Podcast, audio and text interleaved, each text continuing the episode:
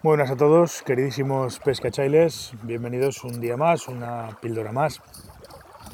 Y gracias por estar al otro lado, como os digo siempre. Hoy me vais a servir de compañía, puesto que estoy ahora mismo en el río solo, metido en, el río. La verdad es que viene, viene, con, viene con tiro, viene con agua. Y, bueno, aprovecho para deciros y para comentar que, no, me gusta, ¿no? Soy, no soy una persona que disfrute de, pescar solo.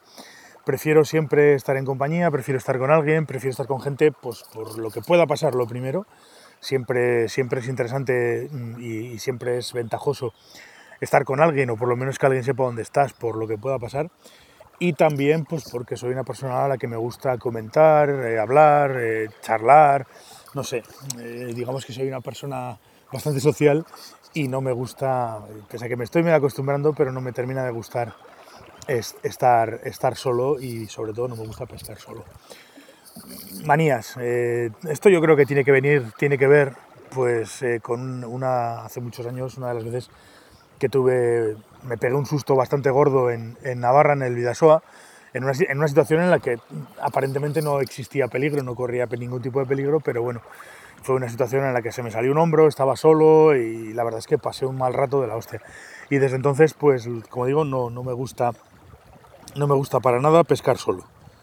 Mm, siempre he preferido compartir, siempre he preferido charlar, siempre he preferido pues, pues estar con gente.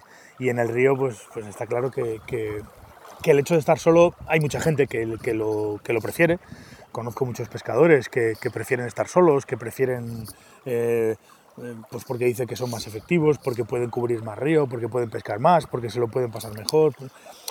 Y lo entiendo, lo entiendo perfectamente, ¿eh? ya digo que lo entiendo perfectamente, el hecho de estar solo, el hecho de, estar contigo mismo, pero bueno, bastante, bastantes veces está, está ahí o estoy solo trabajando y demás como para venir al río y estar solo me siento, no sé, como que me falta algo.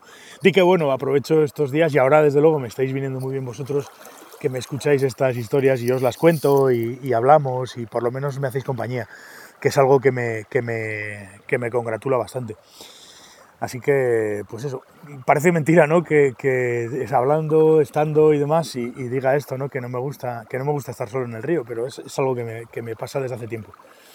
Eh, así que, bueno, eh, sin más, ya conocéis un poco más de mi situación. Hombre, la verdad es que eh, el hecho de, hacer y de acompañar gente, pues tiene mucho también que ver con esto, ¿no?